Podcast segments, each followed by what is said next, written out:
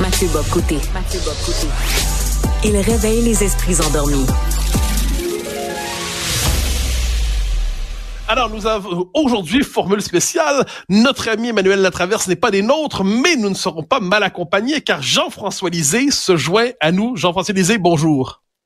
Mathieu Bocoté, bonjour. Alors, au sujet, au programme aujourd'hui, une question qui sent bon, je dirais, le, le péquisme des années 70 et même l'indépendantisme de la fin des années 60. La question d'un dollar québécois, d'une piastre québécoise. On n'avait pas l'habitude de parler ça trop souvent, mais Régis Labaume, hein, euh, l'homme, le grognon qui se prend pour un sage, a décidé de ramener le débat ces derniers jours et tu as écrit sur ça, je voulais t'entendre. Jean-François, vas-y. Oui, ben en effet, euh, ben, il en a parlé parce que Paul Saint-Pierre Plamondon, il y a l'an dernier, euh, en marge du budget de l'an 1 qu'il avait publié, avait évoqué la possibilité que dans ce nouveau cycle vers l'indépendance, donc le troisième cycle vers l'indépendance de notre vivant, euh, ce serait peut-être la monnaie québécoise plutôt que canadienne qui serait proposée par un parti québécois au pouvoir et c'est effectivement une rupture par rapport à ce que Jacques Parizeau avait proposé en 1995. Lui disait qu'on gardait le dollar canadien.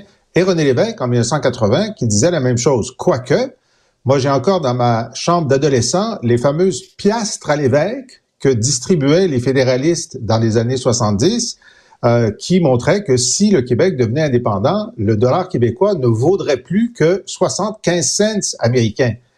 Ça, c'était avant que le dollar canadien ne vale plus que 66 cents américains au début des années 2000. Et on se réveillait un matin, on se dit quoi? Est-ce qu'on est déjà séparés? Est-ce que le dollar, est déjà à 66 cents? Bon. Alors, quoi qu'il en soit, euh, Régis pose la question, euh, pour qui se prend-il finalement euh, ce, ce, ce Paul Saint-Pierre Plamondon? N'est pas Parizeau qui veut. Et euh, effectivement, nous sommes. Alors, je lui ai répondu. Moi, j'aime bien Régis, euh, euh, y compris dans ses dans ses outrances, parce qu'il, et comme j'écris dans mon texte du Devoir hier, il a la dent dure généreuse. Il, il est il est avec tout le monde, les libéraux, les caquistes et, et, le Parti québécois, quoi qu'il en soit. Et je souligne qu'il a au moins clarifié une chose dans cette chronique, c'est qu'il est indépendantiste. On savait qu'il l'avait été dans le passé. Il avait déjà été candidat à l'investiture péquiste à Québec dans le siècle dernier, mais là, il se, c'est en tant qu'indépendantiste qu'il se, euh, euh, qu'il s'inquiète de ce, de ce changement-là. Alors, entre indépendantistes, je dis bon, Régis, je vais te rassurer parce que moi aussi, j'avais fait cette, euh, cette réflexion lorsque j'ai fait ma course sur leadership en 2015 et j'ai consulté M. Parizeau, euh, qui était toujours parmi nous, et je lui ai dit, ben, écoutez, avec, le, avec le nouveau contexte, euh, parce qu'il y a des économistes qui disent que euh, maintenant, la crise de l'euro a démontré que avoir une monnaie commune lorsqu'on était à la périphérie, comme euh, les pays méditerranéens, le Portugal, euh, l'Espagne, sans parler de la Grèce, c'est peut-être contre-productif pour certaines économies. et donc, ça a obligé même l'Allemagne à obliger Bruxelles à dire, bon, à partir de maintenant, au nom de la stabilité d'une monnaie commune, tous les pays européens devront montrer leur budget national à Bruxelles. Alors, ça veut dire que dans un Québec indépendant, notre ministre des Finances irait à Ottawa pour montrer notre budget au nom de la stabilité de la monnaie commune. C'est quand même un petit, comme indépendantiste, c'est quelque chose qui heurte mon esprit. Bon. Et deuxièmement, ce qu'on a vu, c'est que euh, au cours euh, des 30 dernières années, lorsque des pays comme l'Argentine, l'Équateur ou d'autres ont voulu associer leur monnaie au dollar américain, euh, les spéculateurs on dit, aha, là, on va faire beaucoup d'argent avec ça parce que ce lien-là n'est pas très robuste. Donc, on va faire craquer, on va faire beaucoup d'argent en faisant craquer ces pays-là, en jouant sur leurs obligations, par exemple, pour les forcer, dans la crise, à ne plus se lier sur le dollar américain et avoir leur propre monnaie.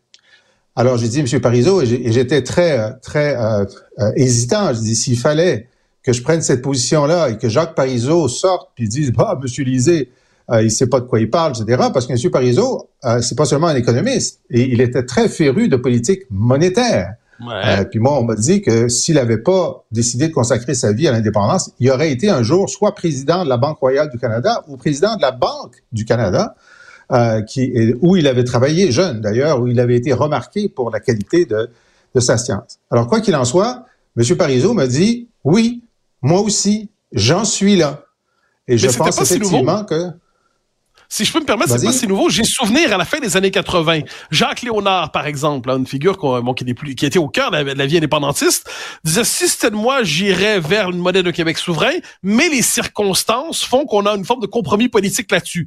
Jacques Parizeau a toujours, quand on fait l'histoire de son positionnement, c'était une forme de compromis politique chez lui, le, la, la monnaie, le, le dollar canadien, en disant bon, on est euh, on est obligé. Les, les citoyens s'attendent à ça. On est prêt à faire cette, concession, d'autant qu'on contrôle le cadre de la masse monétaire canadienne, disait-il à l'époque.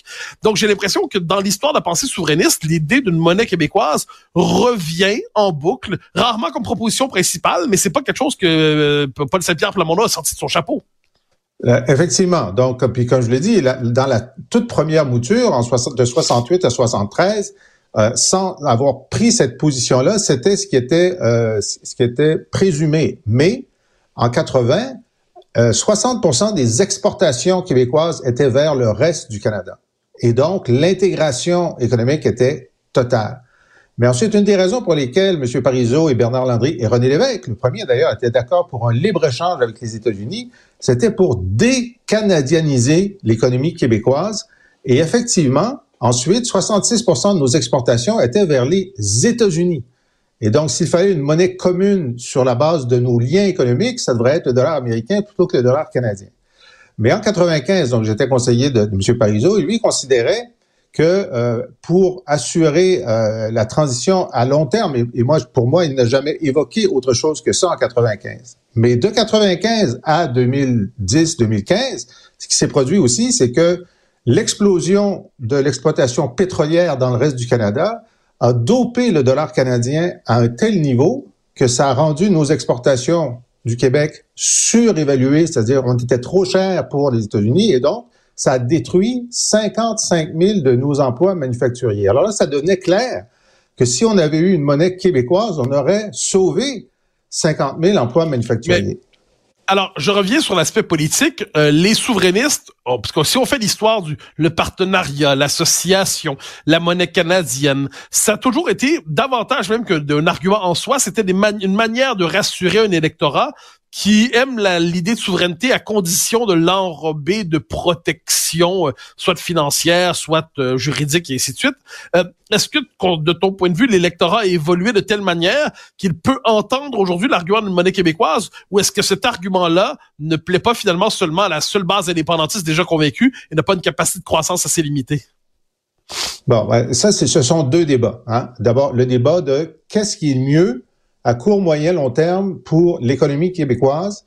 Et M. Parizeau, donc, il me l'avait dit à moi, puis j'étais content de voir qu'il l'avait dit à Jean-Martin Hossan, qui m'a fait ce témoignage, donc qui est dans mon article du, Devoir, qui explique euh, il faudrait, dans un premier temps, garder le dollar canadien pendant qu'on absorbe euh, les fonctionnaires fédéraux, les ministères, etc., et ensuite passer à la monnaie québécoise. Donc ça, c'était la position de M. Parizeau euh, dans les années avant son décès.